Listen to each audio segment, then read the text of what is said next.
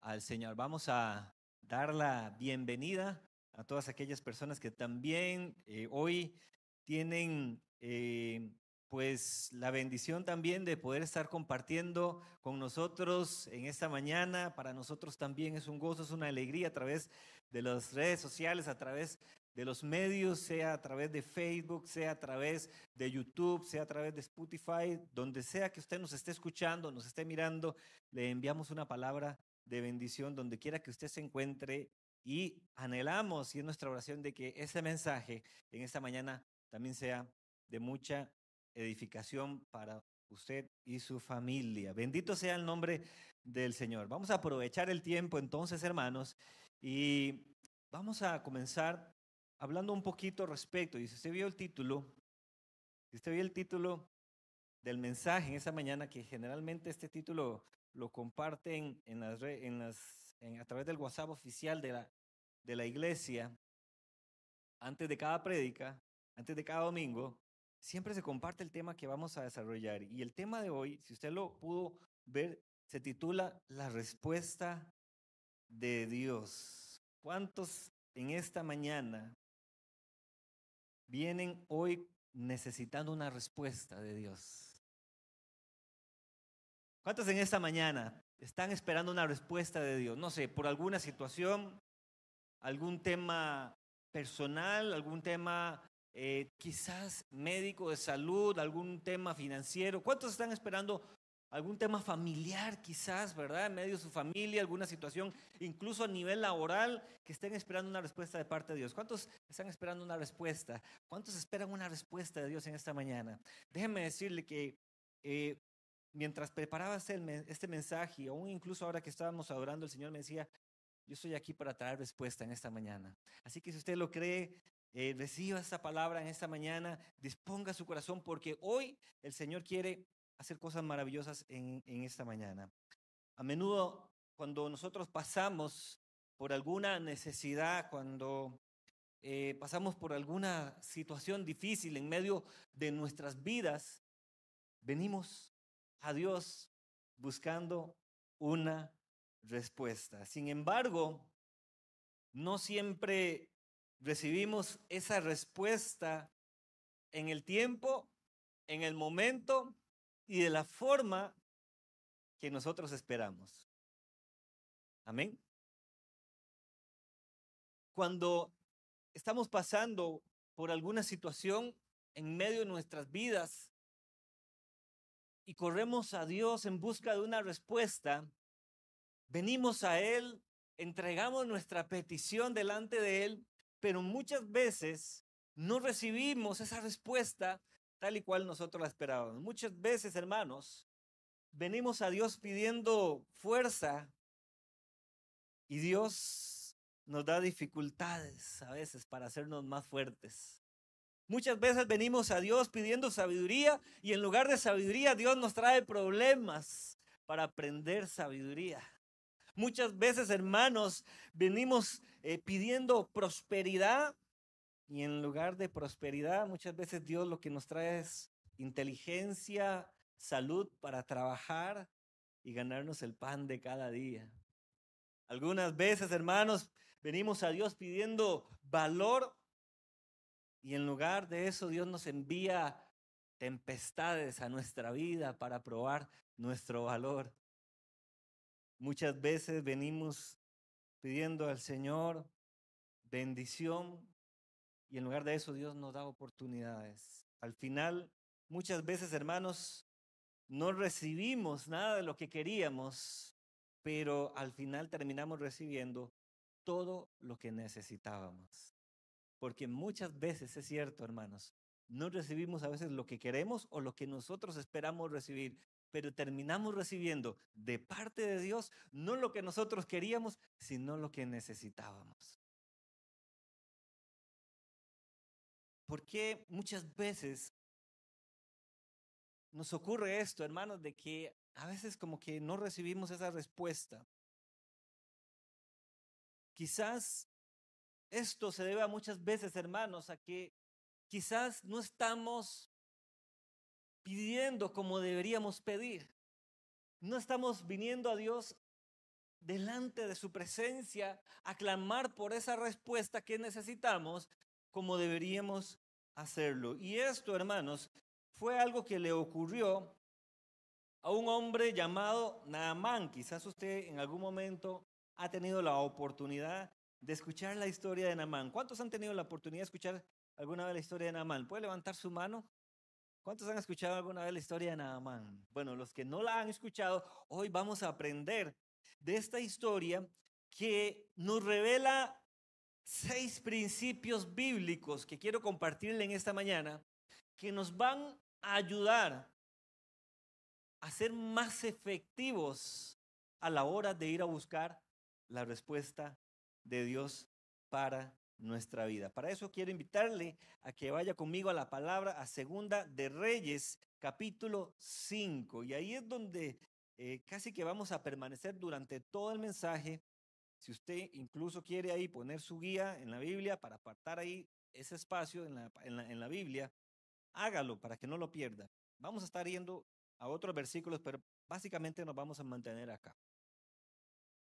En Segunda Reyes, capítulo 5, nos narra entonces, hermanos y hermanas, la historia de un hombre muy importante, cuyo nombre era Naamán. Vamos a comenzar a leer ahí en el versículo 1 respecto a esta historia. Dice así, en mi Biblia el título dice Eliseo y Naamán. Recordemos a Eliseo, Eliseo era el sucesor de Elías, uno de los grandes profetas del Antiguo Testamento a quienes Dios había levantado con gran poder y que había ungido con su Santo Espíritu para hacer grandes maravillas. Así que la historia se basa en Eliseo y Naamán. Dice, Naamán era un general del ejército del rey de Siria. Y este dice que era un varón grande delante de su Señor y lo tenía en alta estima Dice, porque por medio de él había dado Jehová salvación a Siria. Era este hombre, ¿cómo dice que era? Valeroso en extremo. Pero hay un pero ahí, ¿verdad? Dice, pero era leproso. Y de Siria habían salido bandas armadas y habían llevado cautiva de la tierra de Israel a una muchacha, la cual servía a la mujer de Naamán. Esta dijo a su señora, si rogase mi señor al profeta que está en Samaria, él lo sanaría de su lepra. Entrando Naamán a su señor, le relató diciendo, así así ha dicho una muchacha que es de la tierra de Israel. Voy a poner un poquito en contexto en qué momento se desarrolla esta historia de Naamán y de Eliseo. Primero, amados hermanos, quiero comenzar recordando de que eh, Siria era uno de los enemigos de Israel. Y este hombre, Naamán, era uno de los principales de ese ejército. Y resulta interesante ver cómo la palabra aquí nos narra de que Naamán había sido un hombre quien había entrado en gran estima delante del rey de aquel tiempo en Siria, porque a través de él, dice, Jehová había dado la victoria a Siria. Y usted dirá, pero ¿cómo es esto? Siendo Siria enemigo de Israel, ¿cómo es que Dios viene a utilizar a un hombre enemigo de Israel para traer victoria sobre aquellos que eran enemigos de Israel? Así tal y cual lo relata aquí en el versículo 1. Dice que Jehová había dado salvación a Siria a través de este hombre. Muchas veces, hermanos, Dios usa incluso gente fuera de su pueblo para que funjan como instrumentos en sus manos para traer incluso disciplina a su pueblo. Y eso fue lo que pasaba con el pueblo de Israel. Muchas veces Dios venía y le respaldaba a los enemigos de Israel para que vinieran contra Israel y a través de esta opresión los hijos de Israel pudieran recurrir nuevamente a Dios, volverse nuevamente a Dios para que Dios entonces nuevamente viniera a manifestarse de una manera poderosa en medio de Israel. Y esto era algo que comúnmente pasaba con Israel una y otra vez Dios muchas veces permitía que los enemigos vinieran contra de ellos, para que el pueblo pudiera entender, para que el pueblo pudiera comprender que su dependencia era total de parte de Dios. Pero el primer principio bíblico que quiero que hoy nosotros eh, tomemos en esta mañana y que usted y yo podamos aprender hoy es que en Dios siempre está la respuesta. En Dios siempre está la respuesta. Este hombre, a pesar de ser una de las personas más importantes del ejército de Siria, eh, del reino de Siria, había eh, descubierto de que a pesar de su posición económica, social, él tenía la necesidad de ser sanado. Dice que era un hombre leproso. La valentía y la grandeza de Naamán no le eximieron a él de padecer de una de las enfermedades más aborrecidas y humillantes de aquel tiempo, como era la lepra. La lepra en aquellos tiempos era una de las enfermedades más humillantes que una persona podía experimentar. De la misma manera, hermanos, hoy en día no existe ningún hombre sobre la faz de la tierra que no necesite la intervención de Dios en su vida hasta el hombre más poderoso de esta tierra, hasta el hombre más rico y más adinerado de esta tierra, necesita de Dios.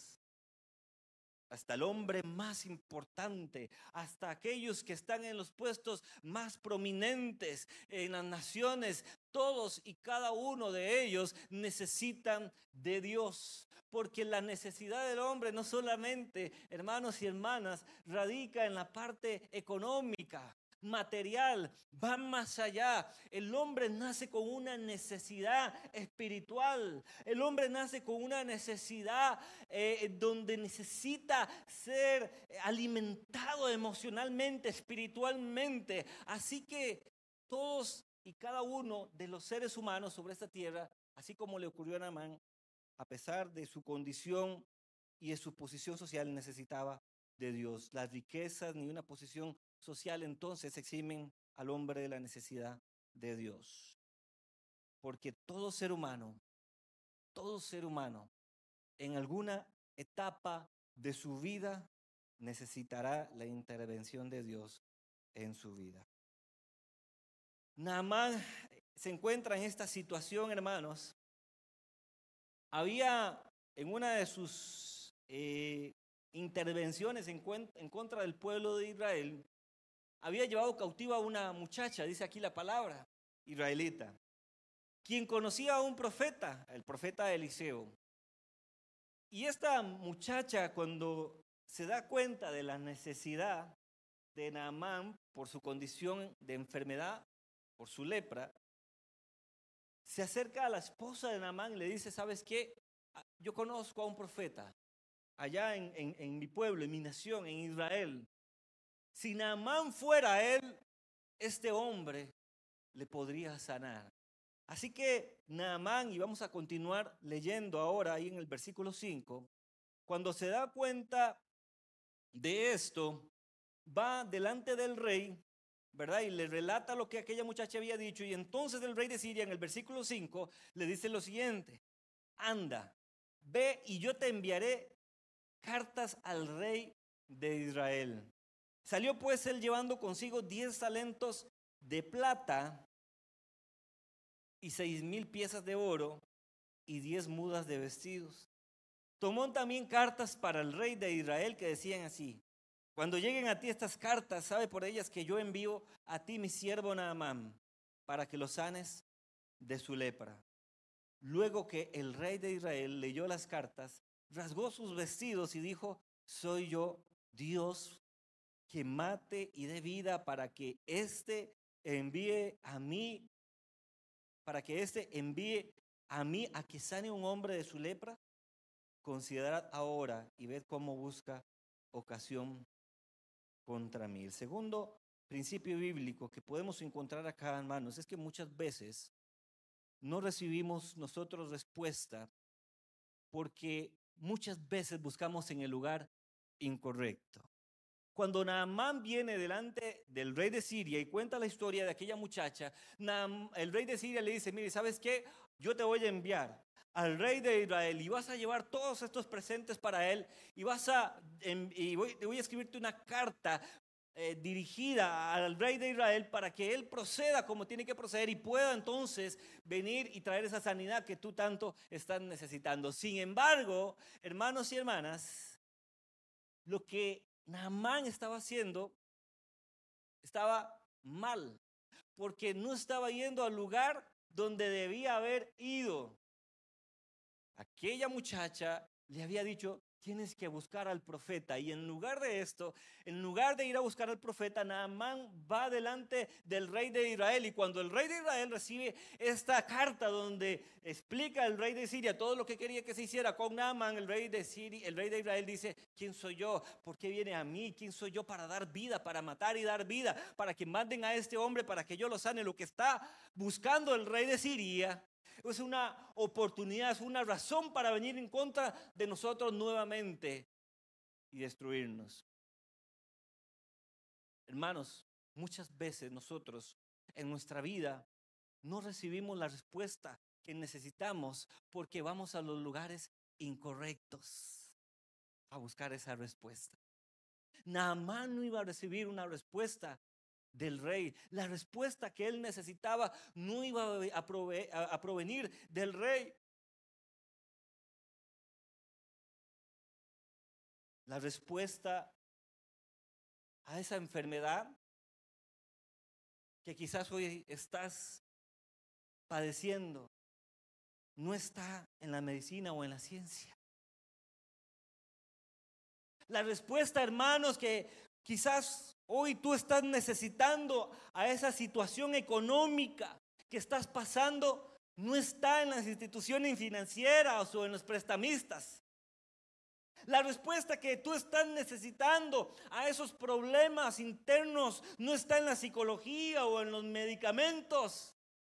La respuesta que tú estás necesitando solamente está en Dios y solamente en Él.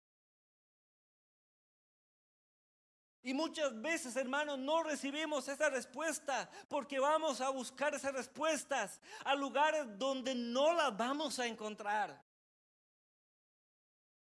Y muchas veces nos metemos en problemas. Y en lugar de sanar la situación que estamos pasando muchas veces por buscar en los lugares incorrectos, más bien la agravamos.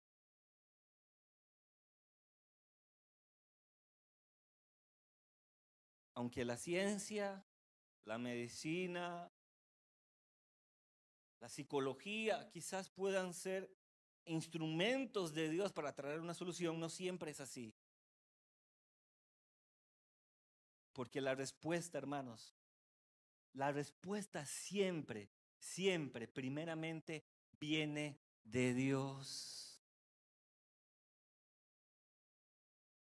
Quizás yo pudiera, pudiera preguntarle a usted en esta mañana, cuando usted está pasando por alguna situación, llámese como se llame, ¿cuál es su primera reacción en busca de esa respuesta a esa situación? ¿A dónde corre usted a buscar esa respuesta? ¿Corre a la ciencia, a la medicina, a los médicos?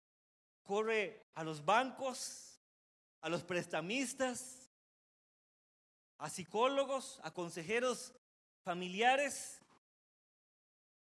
¿O será que buscas primeramente a Dios para encontrar esa respuesta que necesitas? La realidad, hermanos, si somos sinceros con nosotros mismos, es que no buscamos primeramente la respuesta en Dios muchas veces. Muchas veces acudimos a otros lugares, a otras instancias, y cuando ya no encontramos esas respuestas ahí, de último, buscamos a Dios. De último, buscamos al Señor.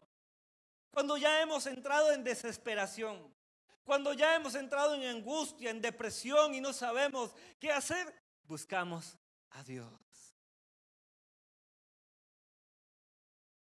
¿Y sabe qué es lo peor?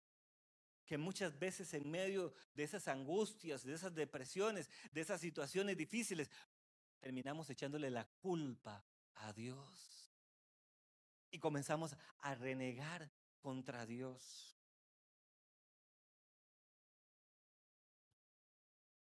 Tenemos que aprender a buscar en los lugares correctos y el lugar correcto es la presencia de Dios.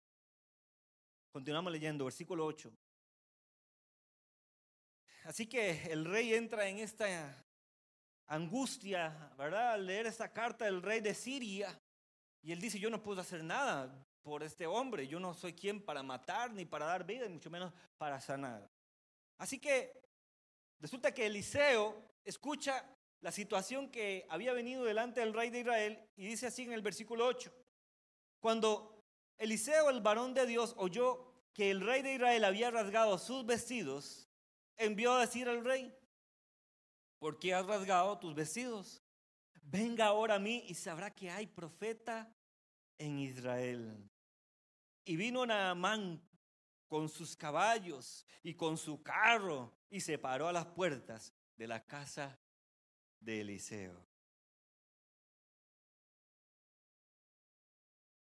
Eliseo manda a llamar a Naamán, se da cuenta de la situación del rey, manda a llamar a Naamán, ¿verdad? Dice, yo quiero que venga Naamán, él se va a dar cuenta que hay profeta de Dios aquí en Israel.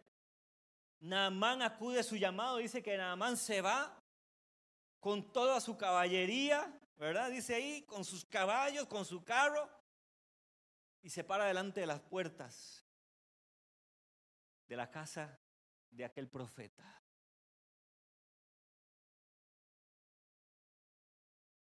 Cuando Dios busca traer una respuesta para nuestra vida, cuando, mami, cuando nosotros buscamos traer una respuesta de Dios o buscar o, encontrar una respuesta de Dios para en, nuestra vida, hermano, la primera cosa con la que Dios trata eh, eh, con nosotros, ¿sabe con qué es? Con el orgullo. Si hay algo que obstaculiza la respuesta de Dios en nuestra vida es el orgullo. Y por eso es que Dios, la primera cosa con la que trata en nuestra vida para traer esa respuesta que necesitamos es con el orgullo.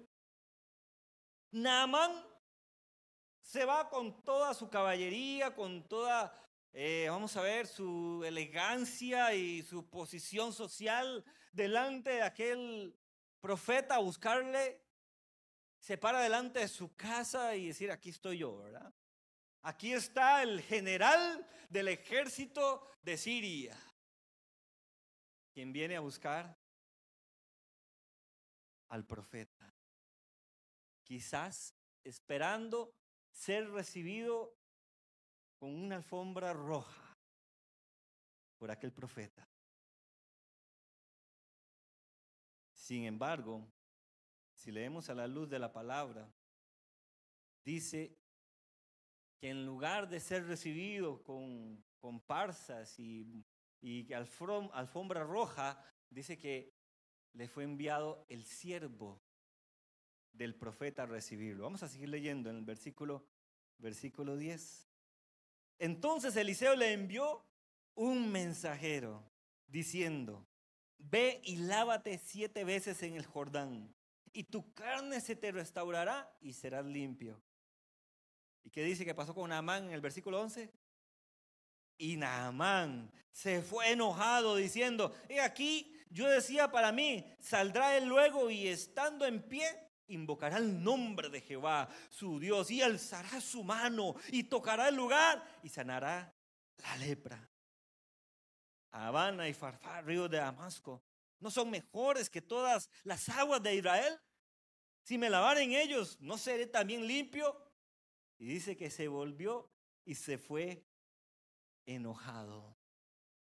El tercer principio bíblico que quiero compartirle en esta mañana, que nos ayuda a entender del por qué no recibimos muchas veces respuesta de parte de Dios, hermanos, es porque muchas veces nosotros queremos obligar a Dios a actuar como nosotros queremos y no como Él quiere. Aquel hombre, Naamán, dice que él esperaba que saliera el gran profeta de Israel y que viniera y levantara sus manos al cielo y clamara a Jehová y que pusiera sus manos sobre la enfermedad, sobre su piel y que fuera sanado. Esa fue la manera en como Naamán se imaginó. Él posiblemente decía, yo soy un general del ejército de Siria, soy una persona importante. Lo menos que yo puedo esperar es que venga el gran profeta y haga esto y haga esto, porque yo soy quien soy.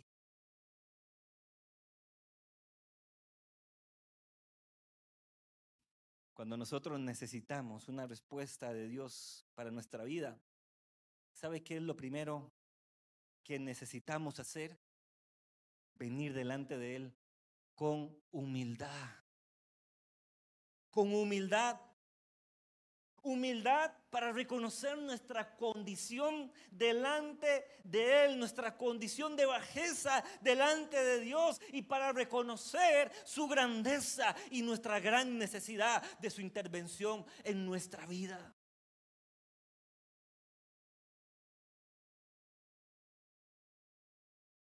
El profeta Isaías en Isaías capítulo 55 y 9 decía y declaraba estas palabras como son más altos los cielos que la tierra, así son mis caminos más altos que vuestros caminos y mis pensamientos más que vuestros pensamientos. Hablando Dios mismo a través del profeta al pueblo de Israel diciéndole, ¿saben qué?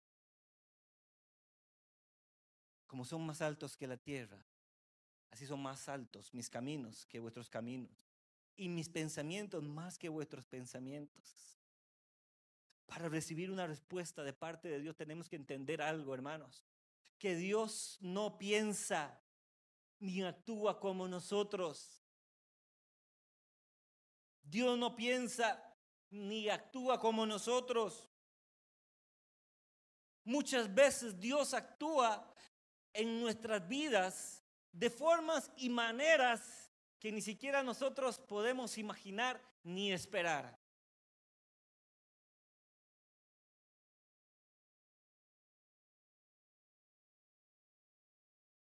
¿Quiénes somos nosotros, hermanas? Para doblegar el brazo de Dios y obligarlo a actuar de la forma como nosotros queremos. Porque sí, cuando estamos pasando por alguna situación, venimos delante de Dios y muchas veces casi que venimos exigiéndole a Dios y dándole a Él las cosas tal y cual las queremos nosotros que se, que se, que se hagan.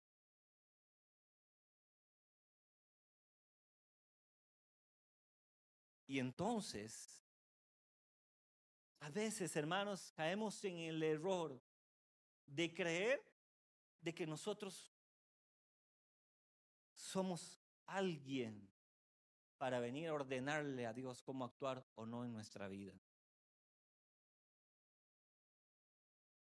Hay que tener mucho cuidado, hermanos.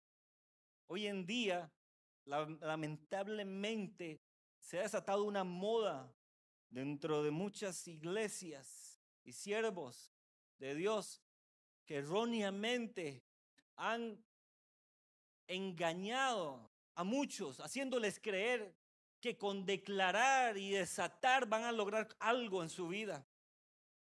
Y entonces escuchamos a mucha gente decir, yo declaro y yo desato. ¿Quiénes somos usted y yo para declarar algo que no sabemos siquiera está dentro de la voluntad o no de Dios? ¿Quiénes somos usted y yo para atar y desatar y decir yo declaro esto y que se haga esto y que se haga lo otro? Hermanos, no somos nadie para obligar a Dios y para decirle a Dios cómo tiene que actuar. No podemos engañar a la gente, no es tan sencillo como venir nosotros y nada más decir, voy a declarar esto para que se haga, porque hermanos, no somos quienes para hacerlo.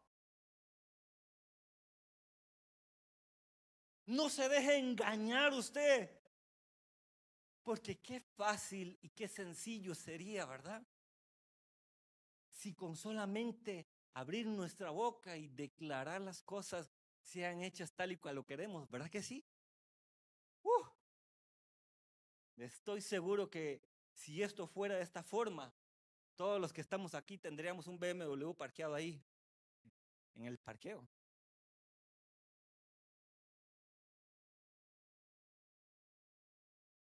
Pero eso no pasa así. Dios no trabaja así. No seamos como Naamán, pensando en que nosotros podemos decidir cómo queremos que se hagan las cosas. En lugar de eso, vengamos con humildad delante de la presencia del Señor y tomemos ejemplo de nuestro mismo Señor Jesucristo cuando necesitaba algo del Padre, aún en sus momentos más angustiosos. ¿Sabe qué fue lo que él dijo delante del Padre? Padre, ¿sabes qué? Antes de ser eh, ya apresado para ser crucificado, Jesús vino delante del Padre y le dijo, Padre, esta copa es amarga. Si es posible, si es posible, yo sé que tú puedes hacer que esta copa pase de mí. Pero que no se haga tu, mi voluntad, sino que se haga la tuya. ¿Sabe cómo se llama eso? Humildad.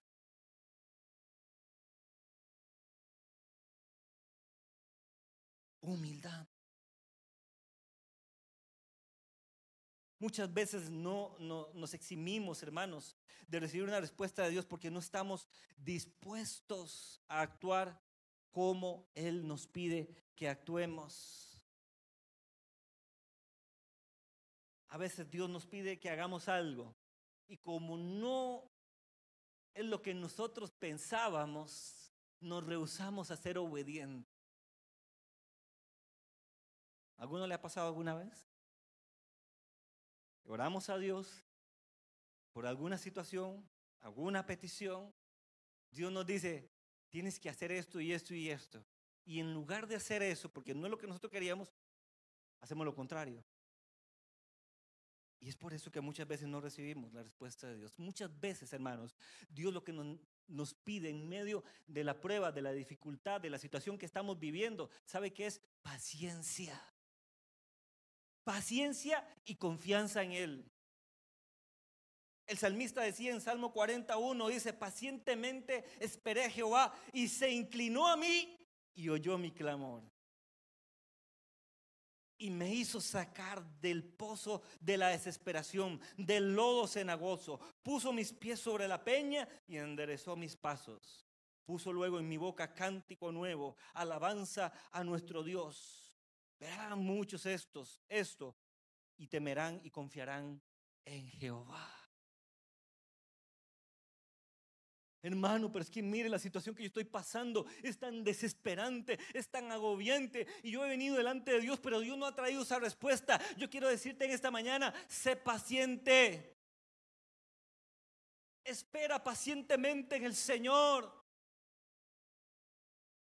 Sé paciente porque a su tiempo y a su momento esa respuesta va a llegar. No pierdas la confianza. No pierdas, amado hermano, la fe y corras buscando la solución en otros lugares. Porque la respuesta siempre está en Dios. Muchas veces, no en nuestro tiempo ni en nuestra manera, pero la respuesta siempre está en Él. Siempre está en Él. Algunas veces, hermanos, Dios nos pide estarnos quietos solamente en medio de toda la tempestad, de la situación, de, de, la tribulación que se nos ha venido encima, muchas veces, ¿sabe qué es lo que Dios nos pide? Estar quietos. Eso fue lo que pasó con el pueblo de Israel. Allá en Segunda Crónicas capítulo 20, versículo 17, nos narra de cómo el ejército de los, de, los eh, asirios, los moabitas, había venido en contra del pueblo de Israel con una gran multitud. Y el pueblo de Israel viene delante de Dios y decir, Dios, pero mira, este gran ejército viene en contra de nosotros, ¿qué vamos a hacer? Y en el versículo 17, Dios le declara estas palabras, le dice, no habrá para que peleéis vosotros en este caso. Parados, estad quietos y ved la salvación de Jehová con vosotros, oh Judá y Jerusalén. No temáis ni desmayéis, salid mañana contra ellos, porque Jehová estará con vosotros. No se desespere, no se vuelva loco, hermano y hermana, en medio de esa situación. Espera en Jehová, espera en Dios. Quédate quieto, que la victoria es del Señor. ¿Acaso no ha prometido Dios nunca dejarnos ni nunca desampararnos? ¿Acaso no prometió estar siempre con nosotros hasta el fin de los tiempos? Es su promesa y esa promesa no puede ser quebrantada, hermano y hermana. Él va a estar ahí, en medio de esa situación que tú estás, en medio de la circunstancia que estés pasando, ahí está Dios contigo. Él está ahí a tu lado. Que todavía no hayas visto la respuesta de Dios, eso no significa que Él no esté ahí. Y déjame decirte algo. Dios no va a permitir, nunca va a permitir que sufras más allá de lo que tú puedes soportar. Nunca va a permitirlo. Porque si no, ¿qué clase de Dios sería? Un Dios permitiendo un sufrimiento que no podamos soportar. Nunca Dios va a permitir una prueba mayor que la que podamos enfrentar. Voy terminando. Número cuatro, principio número cuatro, la obediencia, hermano, siempre es la clave para recibir la respuesta de Dios. Versículo 13 y 14. Mas sus criados se le acercaron y le hablaron diciendo, Padre mío, si el profeta te mandara alguna otra cosa, ¿no la harías? ¿Cuánto más diciéndote, lávate y serás limpio? Él entonces descendió y se, zambulló siete veces en el Jordán, conforme a la palabra del varón de Dios, y su carne se volvió como la carne de un niño y quedó limpio. El profeta había mandado a Naamán a lavarse al río. ¿A cuál río decía ahí? Al río Jordán. Y cuando Namán escucha esto, le dice, algo tan fácil, tan sencillo. Y ya solamente eso tengo que hacer. Habana y Farfar, los ríos de Damasco, son mucho mejores que este río. ¿Acaso no puedo ir yo a ese río también y ser limpio de mi enfermedad? Y se enojó contra el profeta.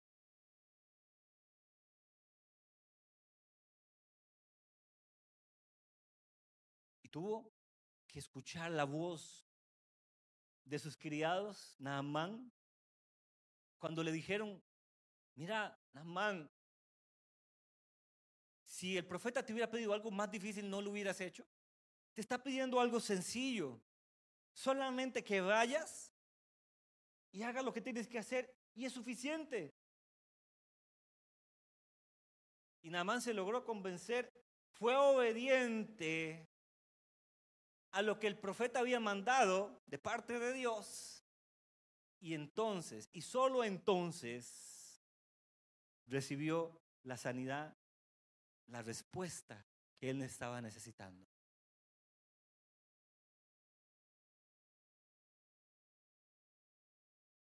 La obediencia, hermanos, siempre precede al cumplimiento de una promesa de Dios en nuestra vida.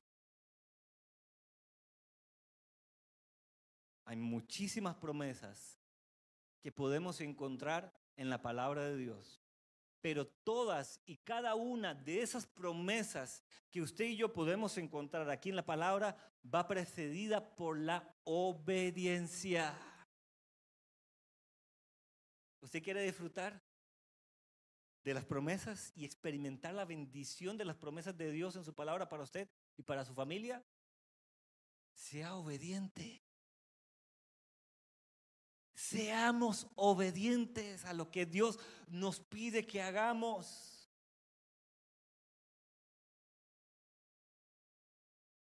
A mí me da gracia, hermanos, a veces cuando entro a las redes sociales y encuentro a veces mensajitos de gente que comparte y pone así. Quizás usted que tiene redes sociales lo ha visto, tuvo que haberlo visto en algún momento algún tipo de estos mensajes. Yo declaro que este día será un día de prosperidad y bendición para todo aquel que lea este mensaje. ¿Lo ha visto? Posiblemente.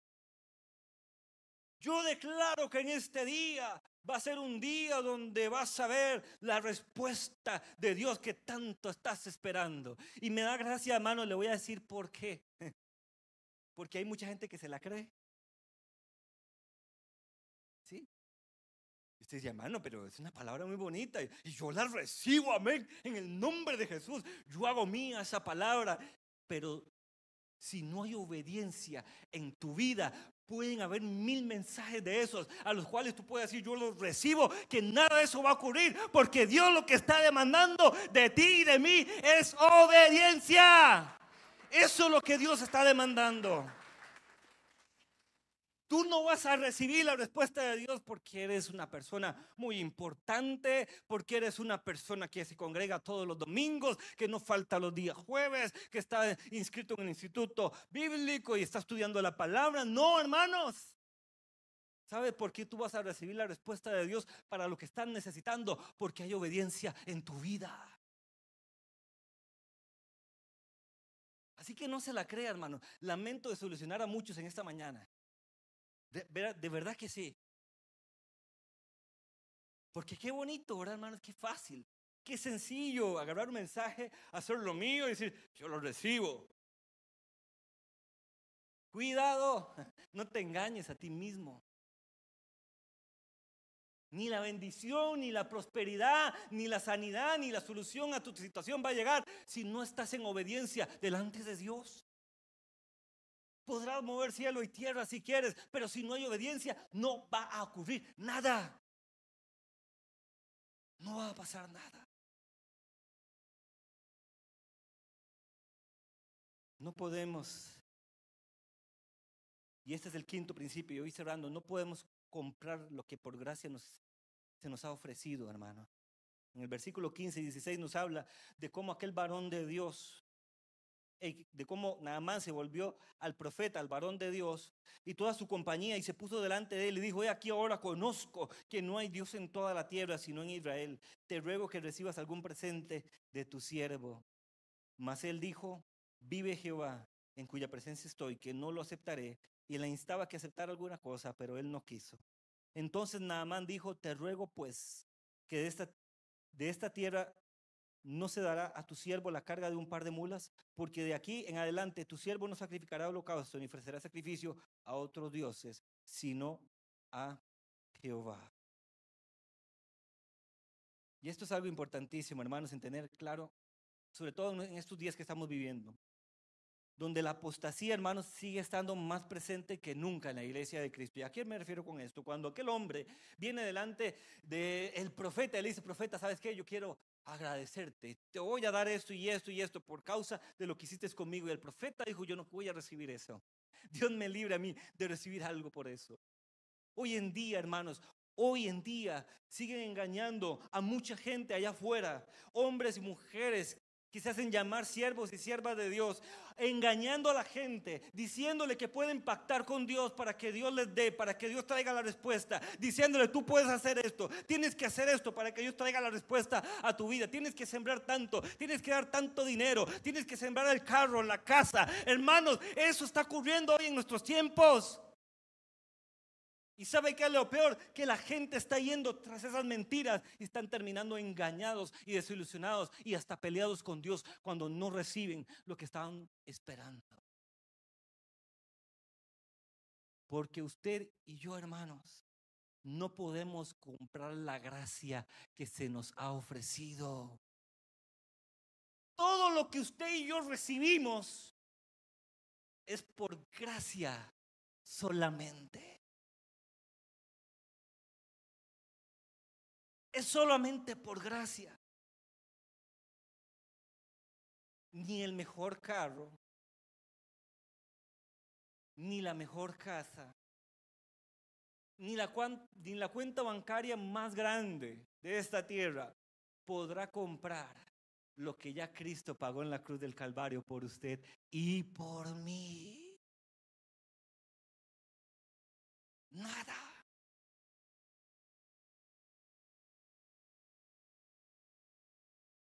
Todo lo que usted ya necesita. Todo lo que usted necesita hoy, esa respuesta que Dios necesita a esa necesidad, a esa situación, viene de parte de Dios y viene gratis. Viene gratis. No se deje engañar. No se deje robar.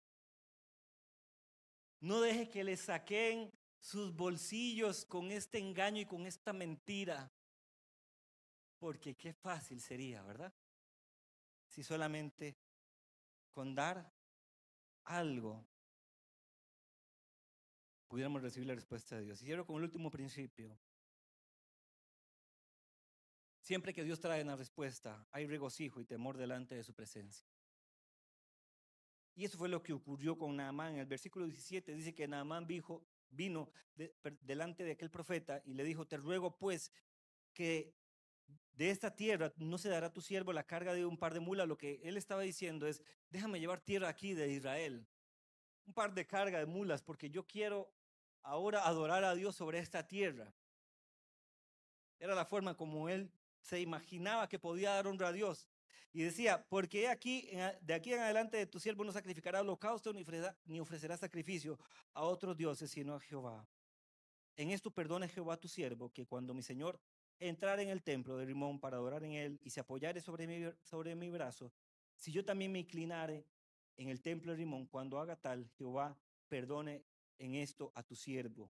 Y él le dijo, ven paz, y se fue, y pues, y caminó como media legua de tierra. Lo que Naamán le estaba diciendo al profeta es, yo te pido que me perdones, porque muchas veces a mí todavía me va a tocar entrar en el templo de aquel Dios falso y venir delante del rey, porque yo tengo que acompañarlo a él cuando él va al templo. Que Dios me perdone, porque yo tengo que estar ahí porque estoy obligado a hacerlo, pero yo no, lo voy a hacer solamente porque yo quiero, yo quiero honrar, yo quiero temer a este Dios que me ha sanado, que me ha restaurado, que ha hecho esta, esta sanidad en mi vida, que ha traído esa respuesta que tanto estaba necesitando.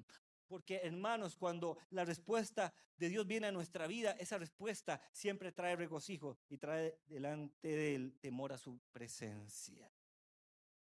La mejor forma de agradecer a Dios, ¿sabe cuál es, hermanos? Cuando Dios trae una respuesta, entregando nuestra vida en santidad y temor delante de Él. ¿Cuál ha sido tu reacción? Yo sé que aquí hay personas en esta mañana que en algún momento de su vida han recibido una respuesta de Dios. En alguna situación específica. ¿Cuál ha sido tu reacción a causa de esa respuesta? ¿Ha sido una reacción de agradecimiento, de gozo, de temor delante de Jehová? ¿O quizás ha sido de mal agradecimiento delante de Dios? ¿Hemos sido quizás mal agradecidos delante de Dios? No lo sé. Pero déjame decirte algo. Dios, sin importar nada de esto, Dios está dispuesto siempre a tendernos la mano y a traer la respuesta que necesitamos, sin importar la circunstancia que estemos pasando. Y lo que hoy hemos recibido de la palabra, lo que Dios quiere que hoy tú pongas en práctica en tu vida. Por eso yo quiero invitarle a que se ponga sobre sus pies en esta mañana. Ponte sobre tus pies en esta mañana.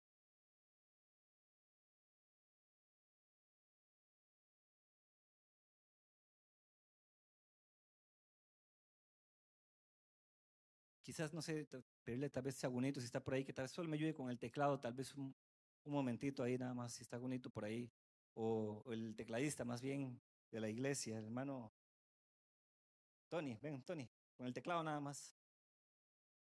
Gracias. Aunque hay muchas necesidades, hermanos, que como seres humanos pasamos y quizás las personas que todavía nos están, estamos en vivo todavía, eh, quizás hay alguna persona en esta mañana que está escuchando ese mensaje y que quizás esté pasando por alguna situación o alguna necesidad en su vida, quizás como algunos de nosotros que estamos aquí, y quizás en esta mañana también haya alguien acá en una, en una situación, en una circunstancia similar.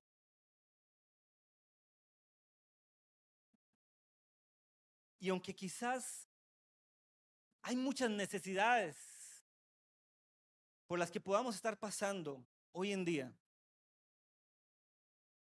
la necesidad o la mayor necesidad que muchos enfrentamos en nuestra vida, en algún momento de nuestra vida, ¿sabe cuál es? Es la necesidad de ser perdonados. La mayor necesidad que cualquier ser humano sobre esta tierra pueda tener la necesidad de ser perdonado. ¿Saben por qué? Hermanos, hay una lepra con la que todo el hombre nace. Y es la lepra del pecado. Es el pecado que viene a convertirse en el hombre en esa enfermedad que le aleja y le separa de Dios, de los propósitos y de los planes de Dios para su vida. Y para que Dios pueda traer respuesta a muchas otras necesidades en nuestra vida, Él necesita primeramente que vengamos a Él para que podamos sanar esa lepra de pecado en nuestra vida. Romanos 3:23, el apóstol Pablo decía, por cuanto todos pecaron, por cuanto todos pecaron, están destituidos de la gloria de Dios.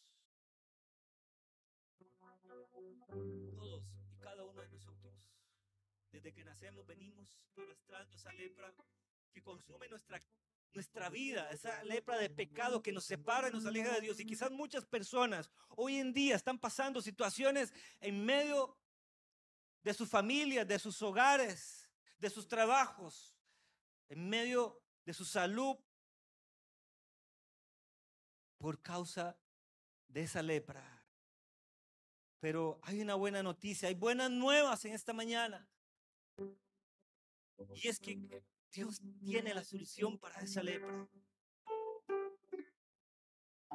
Él nos ofrece un río, así como el río donde Naamán fue a bañarse para librarse de su lepra. Hoy Dios nos ofrece un río en el cual nosotros podemos sumergirnos para ser perdonados. Ese río sanador, ese río purificador se llama Cristo Jesús. Y si hay alguien en esta mañana, en este lugar, o alguien que nos esté mirando, a través de las redes sociales, que necesita primeramente sanar esa necesidad en su vida.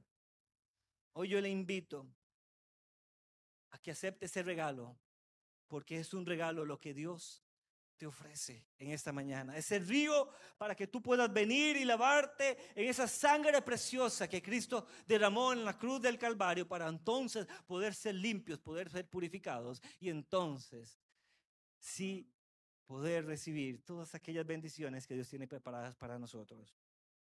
Si hay alguien en esta mañana que pueda hoy con humildad, así como Naamán tuvo que humillarse a sí mismo y aceptar obedecer lo que aquel profeta le había mandado. Si hay alguien que hoy quiere decir, yo hoy reconozco, así como Naamán reconoció que necesitaba obedecer a Dios, el llamado de Dios. Si hay alguien hoy en este lugar que pueda reconocer en esta hora su necesidad de Dios y que diga, yo necesito esto, yo necesito ser perdonado, yo necesito ser lavado. Yo le invito a que en esta mañana pueda pasar acá al frente y tomar esa decisión y sumergirse en ese río de sanidad que hoy Dios te ofrece. Habrá alguien en este lugar. Habrá alguien en este lugar que quiere decir, yo reconozco, yo, yo entiendo, yo comprendo mi condición. Yo necesito ser perdonado.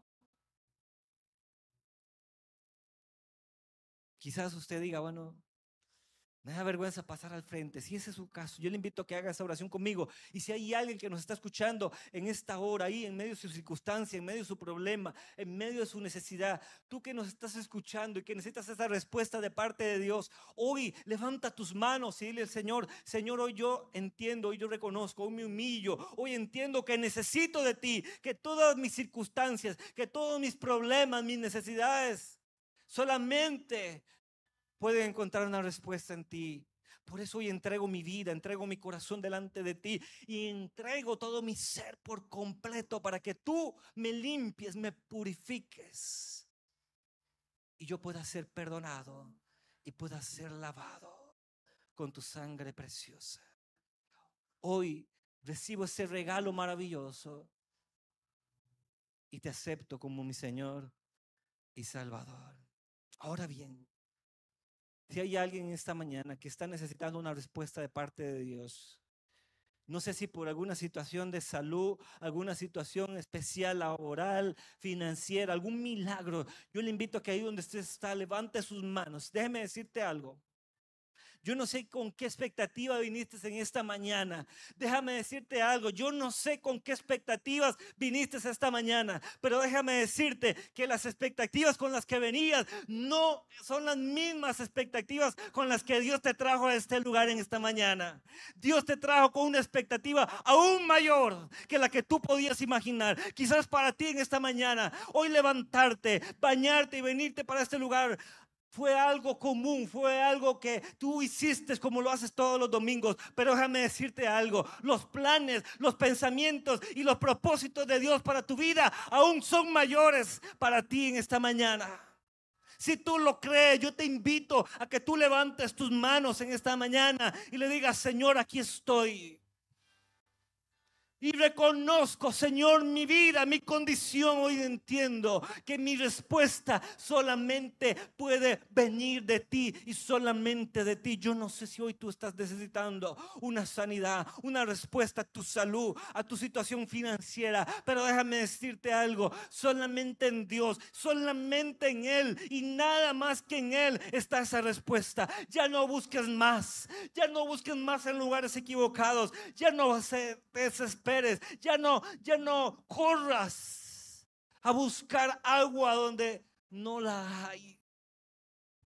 Reconocen esta mañana tu necesidad de Él, tu necesidad de Dios. Y si tienes que pedirle perdón en esta mañana, pídele perdón y dile, Señor, sabes que yo hoy entiendo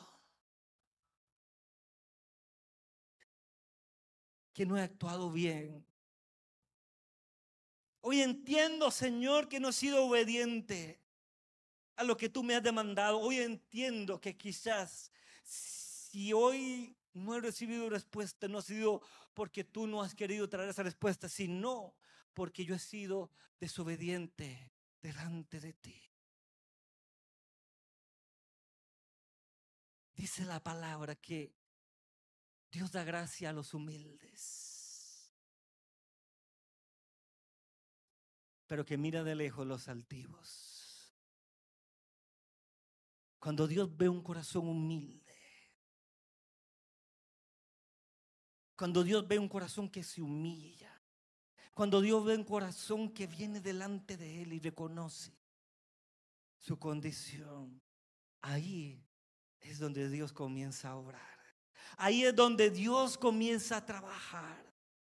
Y esa respuesta que tanto estás necesitando para tu vida, para tu familia.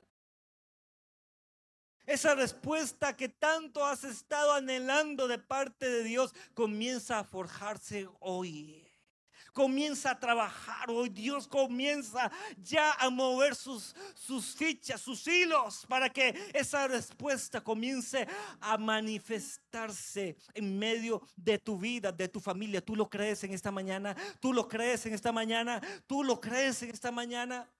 Lo puedes creer en esta mañana. Dios comienza a trabajar. Dios comienza a mover circunstancias en medio de tu trabajo. Dios comienza a mover corazones, vidas, aún ajenas a Él, para que tu bendición comience a gestarse. Dios comienza a mover, a trabajar en ese milagro, en esa respuesta que tanto estás esperando. Tú lo puedes creer. Si tú lo puedes creer, dile, yo lo creo, Señor. Lo puedes creer, decláralo, abre tu boca y diga, yo lo creo, Señor. Yo creo.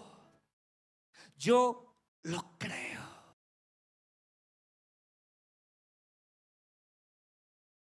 Señor, en esta mañana te damos toda la gloria, toda la alabanza y toda la exaltación. Gracias, Señor. Gracias, bendito Dios. Amén y amén. Denle un aplauso a Cristo en esta mañana.